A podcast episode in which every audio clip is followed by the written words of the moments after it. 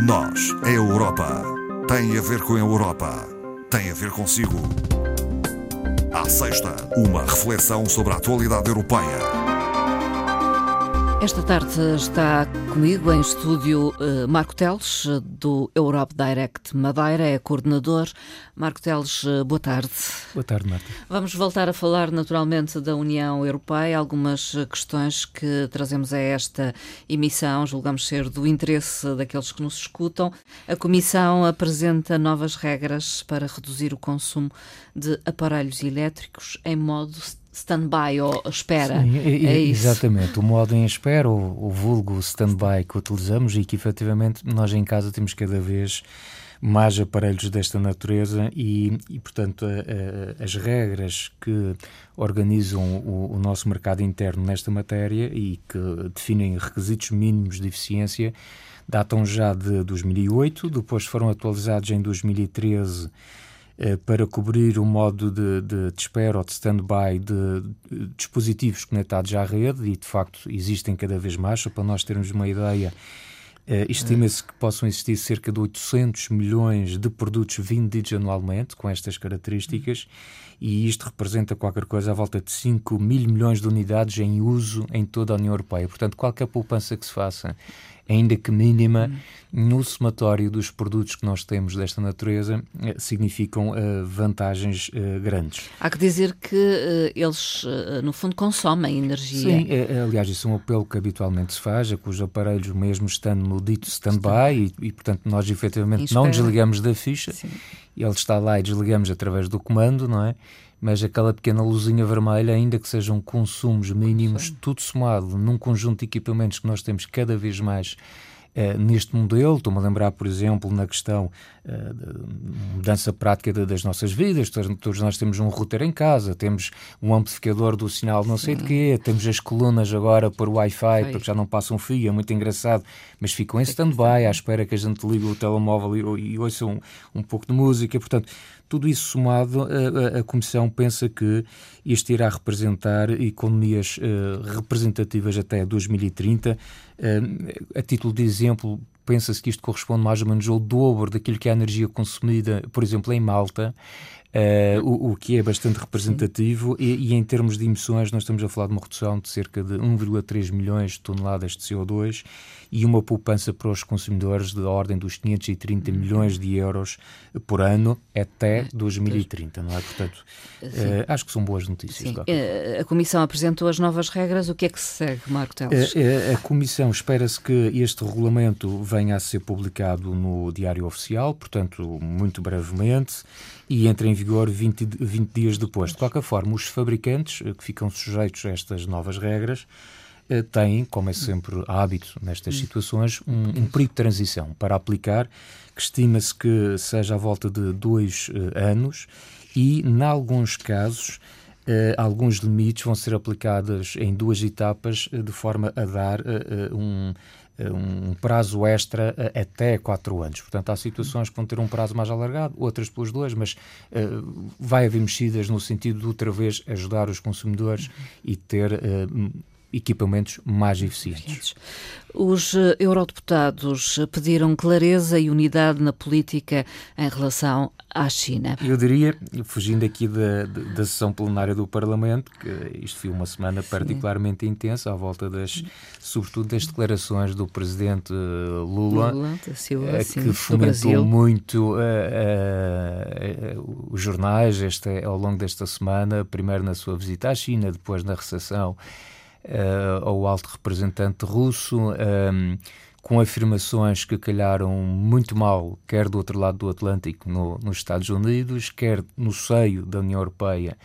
As declarações de Lula não, não calharam de todo bem e agora numa, numa, numa reviravolta um tanto ou quanto estranha, uh, Lula da Silva veio de facto uh, afirmar de forma categórica que condenava a invasão uh, da Ucrânia por parte da Rússia. Portanto, uh, tem tido afirmações conforme os sítios por onde passa, uh, mas nós não podemos estar bem com um lado e com o outro. E, portanto... Mas isso também acontece em relação a alguns Estados da União Europeia? Ou ou não? Há maior clareza não, eu, eu, creio que nas posições? Toca, eu creio que no que toca esta situação há maior clareza. Agora, também é bom que se diga, e isto foi referido pelo chefe da política externa da União Europeia ainda esta semana, que às vezes é de facto muito difícil nós falarmos a uma só voz. Portanto, isto são, são declarações proferidas por Joseph Borrell em que ele dizia que, de facto, existem múltiplas vozes na União Europeia, mas, de qualquer forma, podemos estar afinados ou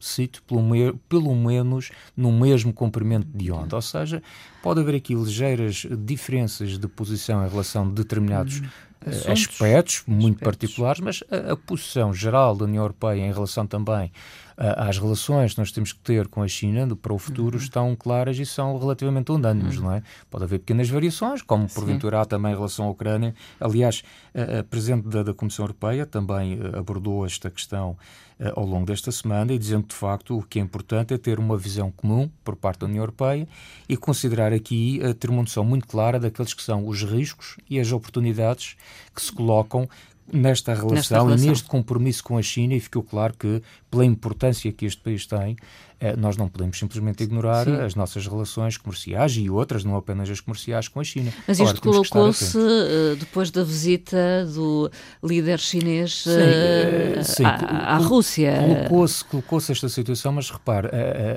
esta preocupação com a China não vem de agora, já se coloca há mais tempo e não tem necessariamente a ver se é tão pouco o problema da Ucrânia, da Ucrânia. e do apoio à Rússia, ou quer que seja. Esta tem sido uma preocupação, desde logo também eh, que decorre da prestação e decorrente do problema da invasão da Ucrânia eh, aquela percepção de que, eh, ou aquela evidência que de facto a União Europeia estava muito dependente, por exemplo, no que toca à questão energética, de um só país, neste caso a Rússia, no fornecimento e, nomeadamente, na parte do gás, e fazermos, no fundo, o mesmo raciocínio a um conjunto de matérias-primas, por exemplo, e um conjunto de, de, equipamentos que têm origem na China. E, portanto, nós verificamos há já algum tempo alguma mudança de, de, de, de, mentalidade e de posicionamento por parte da União Europeia, no sentido também de valorizar o nosso mercado interno, Sim. sermos nós próprios também a produzir. Autonomizar. E não, exatamente, e não obstante esta dependência que tem vindo a crescer uh, há já algum tempo em relação à China. Portanto, há riscos, mas há também oportunidades nesta há relação riscos, com mas a já, de facto, China. oportunidades, sem dúvida. A Comissão apela à intensificação da educação digital e da aquisição de competências uh, digitais são indispensáveis uh, para a aprendizagem nos dias de hoje? São. Eu, eu diria que as competências digitais são um novo uh, saber ler e escrever. Que Quase, nós dizíamos, sim. não é? Portanto, era, ninguém poderia ser alguém na vida se não soubesse ler e escrever. escrever. É fundamental. Obviamente, a gente percebe isso, a importância que tem. Uh, dessa, dessa, dessa competência, que é também, uh, são também competências, mas agora falamos de competências digitais que são indispensáveis no nosso cotidiano, nossa, nossa vida pessoal, na vida profissional, mas coloca-se de facto aqui o problema que um, existe alguma dificuldade no momento em reconhecer as competências que cada um de nós tem. E Formalmente, isso, digamos. De uma forma é formal. E isto também decorre um bocadinho uh, de uma grande diversidade de sistemas, por exemplo, ao nível da formação, da certificação, não só pelas organizações, mas também a nível nacional, e está há diferenças significativas. Repara, um empregador que recebe um, um candidato ao, perceber que ele tem um nível de, de fluência de inglês no nível B1, sabe exatamente o que é que isso significa.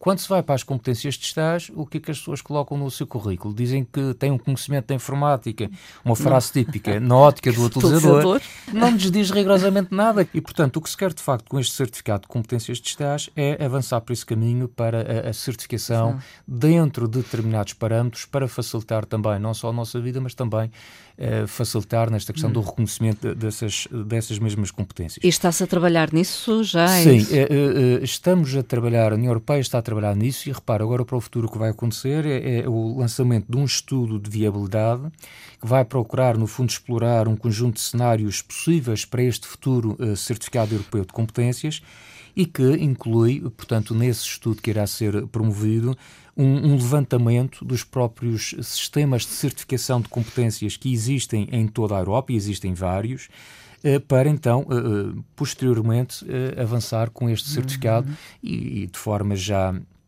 organizada, digamos assim, para que possa ser utilizado por todos os europeus, independentemente do Estado-membro.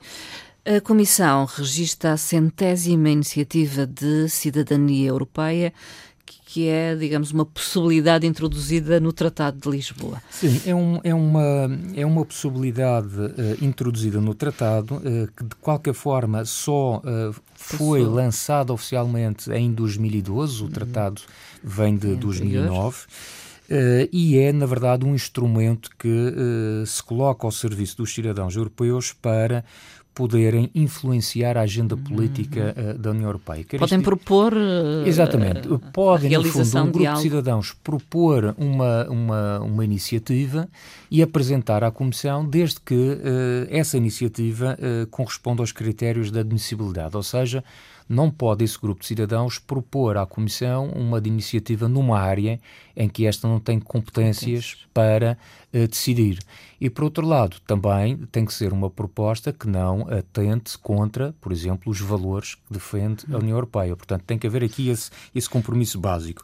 Este registro uh, que se faz ao nível da Iniciativa de Cidadania Europeia, portanto, esta centésima iniciativa que foi agora apresentada muito recentemente ela tem a ver com eh, a alegação das capitais europeias por rede ferroviária de alta velocidade. E, portanto, o que eles vêm propor é que se avance de forma eh, clara para esta ligação obrigatória de todas as capitais da União Europeia por transporte de alta velocidade, utilizando a rede que já existe e criando o resto da rede que ainda falta fazer, porque, de facto, nem todas as capitais têm uma ligação direta para esta via e, sendo um transporte, uh, inclusivamente ecológico, faz todo o sentido aqui que se avance Sim. para essa rede. O que é que se passa agora com esta, com esta iniciativa? Hum. É feita uma fase inicial este registro, os organizadores agora da iniciativa têm seis meses para iniciar o processo de recolha de assinaturas e, no prazo de um ano, têm então que reunir um milhão de assinaturas de pelo menos